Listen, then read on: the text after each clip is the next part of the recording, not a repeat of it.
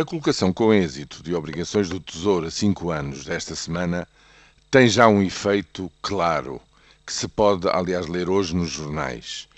Toda a gente passou a dizer que agora entramos numa nova fase, na fase da necessidade de crescimento económico. Era uma coisa que já os partidos da oposição vinham reivindicando, pelo menos há mais de um ano esta parte. Agora a maioria está toda virada para essa situação. E a propósito disso, e por feliz coincidência de agenda, visto que estas eh, conferências são sempre preparadas com muita antecedência, decorre na Gulbenkian um encontro que discute as relações entre Portugal e Alemanha.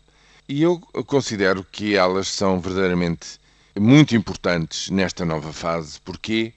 Porque foram os alemães que nos anos 80 mais contributos deram a partir do investimento direto estrangeiro para um relançamento de um conjunto de projetos industriais muito marcantes para o país, no pós-25 de Abril, e agora, provavelmente, são aqueles que estarão em maior condição financeira, técnica, de projetos para poderem reentrar, se virem que há condições para isso, em novos investimentos que, a meu ver, terão efeito de mudança justamente da conjuntura, de viragem da economia.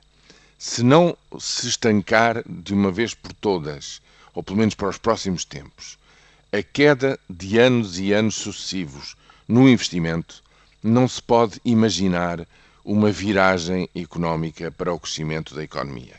Esse é que é o sinal da viragem que tem que vir proximamente. E para isso, quer se goste ou não se goste particularmente dos alemães nos tempos que correm e da, da, da, política de rigor que impõe a toda a Europa neste momento, o que é um facto é que provavelmente será com os alemães que se terá de dar essa viragem na economia em Portugal.